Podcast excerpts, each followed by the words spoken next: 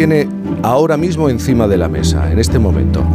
Seguramente un trozo de pan, una tostada, una hogaza, una barra, una pistola. Y el pan nunca va solo, ¿eh? Casi siempre necesita compañía. La evidencia más antigua conocida de fabricación de pan nos sitúa en una excavación de 14.000 años de antigüedad ubicada en el desierto negro de Jordania. ¿Cuántos millones de desayunos desde entonces, verdad? Eh, un dato, en el año 2021 consumimos en España unos 30,7 eh, kilos de pan por persona, muy inferior a los 50,25 kilos de 2001, según datos del Ministerio de Agricultura, Alimentación y, Pesca. Bien, pues en el campus universitario de Lugo velan porque el pan sea fiel a sí mismo, a su historia, a lo que representa. Allí en la Universidad de Santiago de Compostela se estableció en el año 2016 la única cátedra del pan y del cereal de España frente a los ultracongelados de horneado rápido, apuestan por la historia, insisto, el viejo pan, de fermentación lenta. Aquel, el origen, nos lleva mucho tiempo atrás. Ángeles Romero es directora de la Cátedra del Pan y del Cereal y catedrática de Tecnología de Alimentos de la Universidad de Santiago de Compostela. Es que hemos pensado, a esta hora de la mañana y desayunando, ¿de qué vamos a hablar? Pues del pan. Ángeles, buenos días.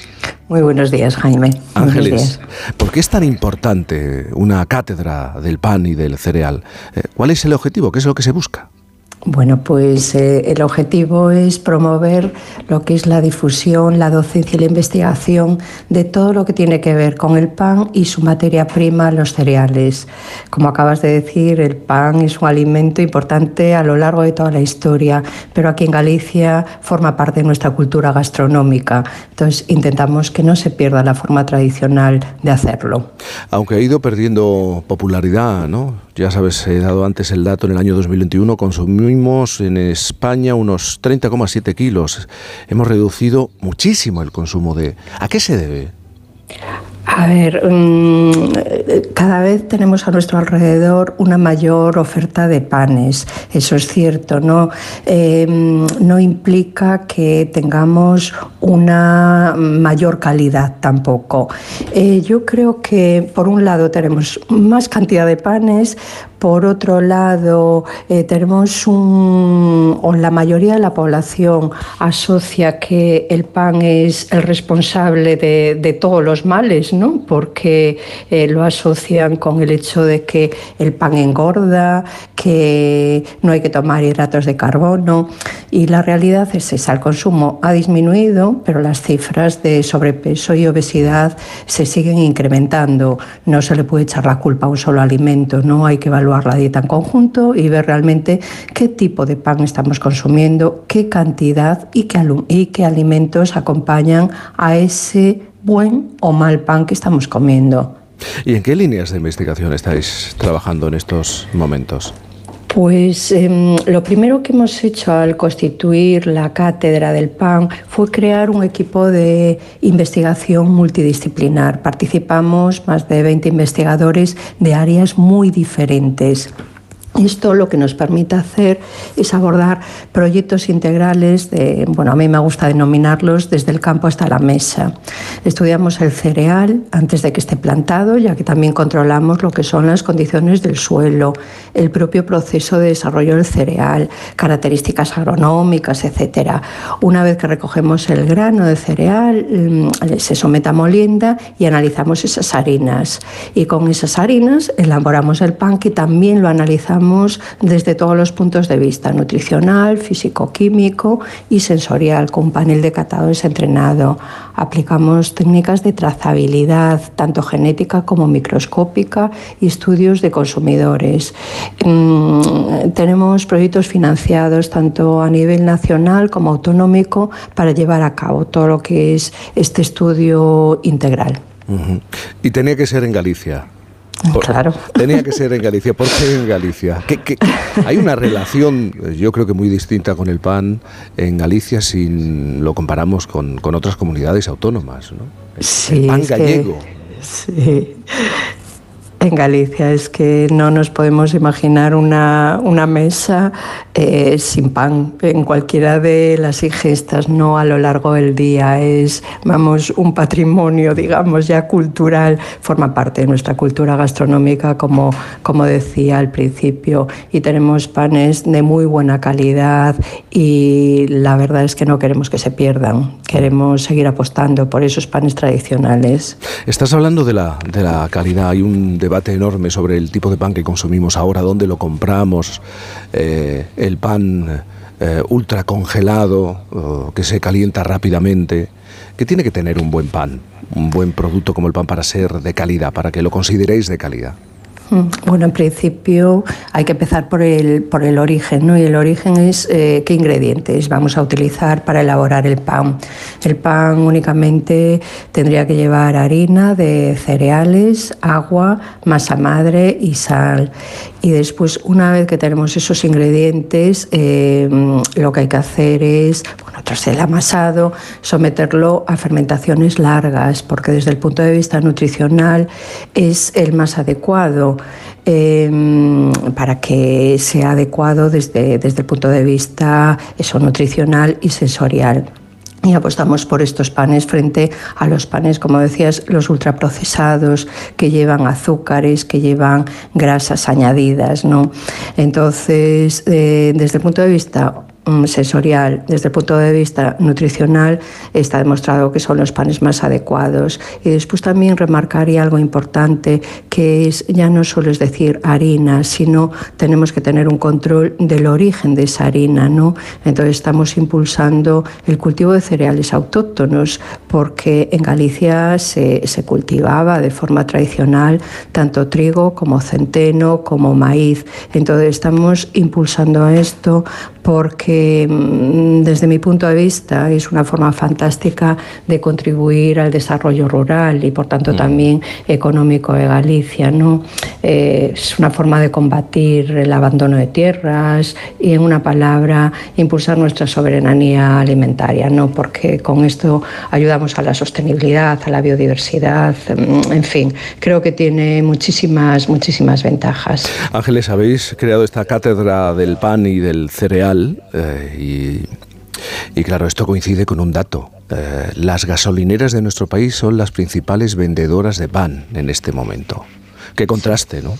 Sí, sí, pero yo luego lo analizo, incluso lo veo como una oportunidad, fíjate. Mm. Porque si eso es una evidencia, eso es una evidencia. Yo la primera vez que empecé a ver el pan en la gasolinera es que pues no, no me hizo mucha gracia, la verdad. Pero si ahora lo analizo desde otro punto de vista y con estos datos, ¿no? que es el principal punto de venta, ¿por qué no se aprovecha para vender ahí los panes de calidad?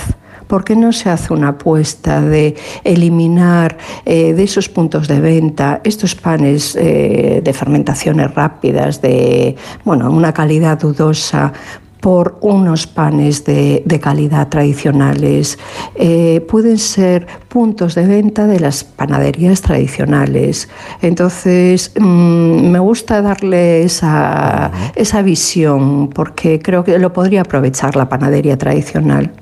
Todo tiene que ver con las prisas y las prisas son, eh, yo creo que el peor enemigo del pan. Si queremos un pan bueno, de calidad.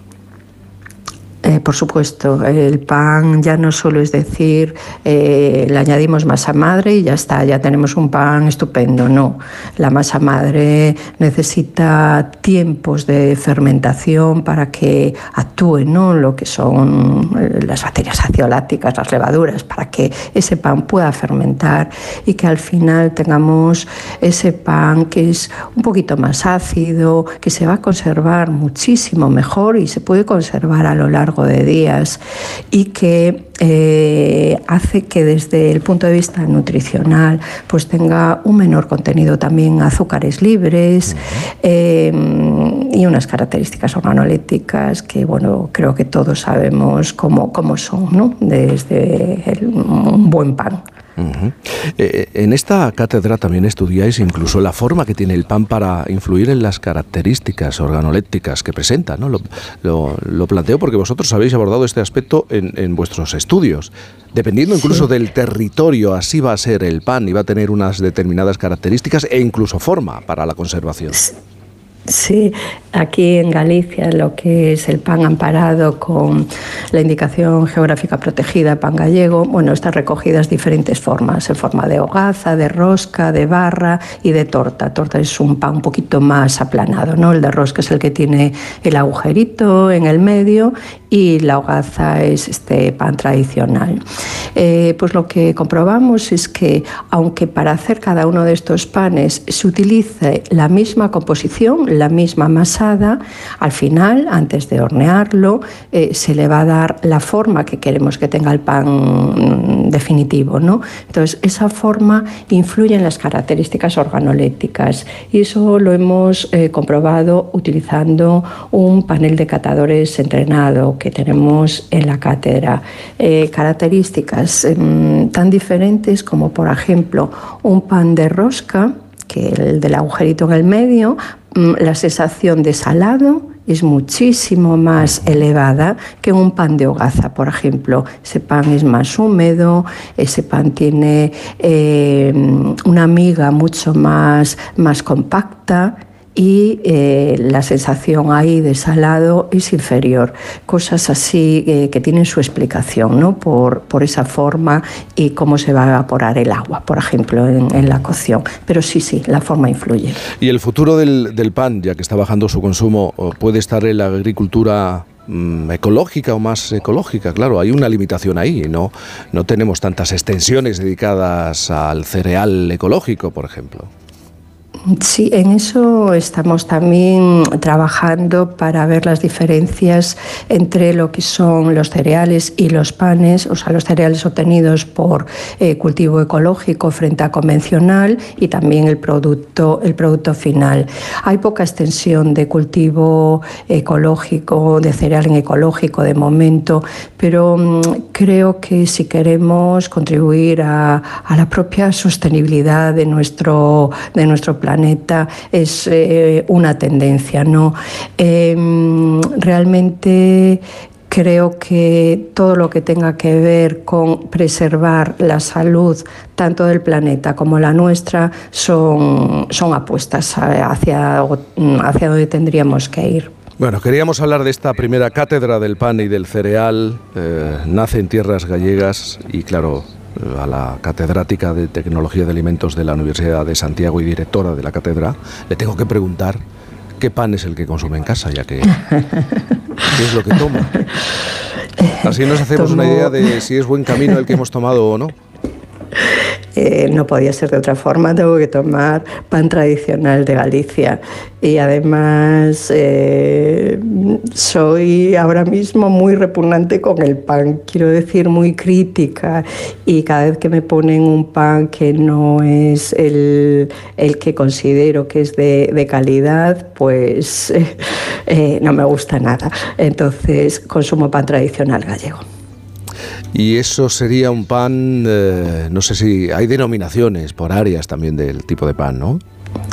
Eh, sí, bueno, en Galicia hay diferentes zonas de, producción de pan eh, que además de, estar o no amparadas en la indicación geográfica protegida o la indicación geográfica, tanto la de pan de cea como indicación geográfica pan gallego, hay zonas de, em, digamos que de forma eh, a lo largo de los tiempos han sido asociadas con buen pan, el pan de friol, el pan de carral, etcétera. Hay un, un montón de ellas, pero, pero bueno, todo aquello que, mm, aquel pan que se elabore eh, con mimo, eh, siguiendo lo que son las prácticas tradicionales, pues bienvenido. Muy bien, Ángeles Romero, primera cátedra del pan y del cereal. Muchísimas gracias por estar esta mañana, por, por desayunar con nosotros, siempre con pan. Gracias. Gracias, gracias a buenos días. Gracias, buenos días. 8.30 a las 7.30 en Canarias, claro que hay hambre. Nos despertamos y es que estoy seguro, me lo estoy imaginando, en este momento a cientos, miles de personas escuchando este, espero, este programa y desayunando y la cocina oliendo a pan tostado.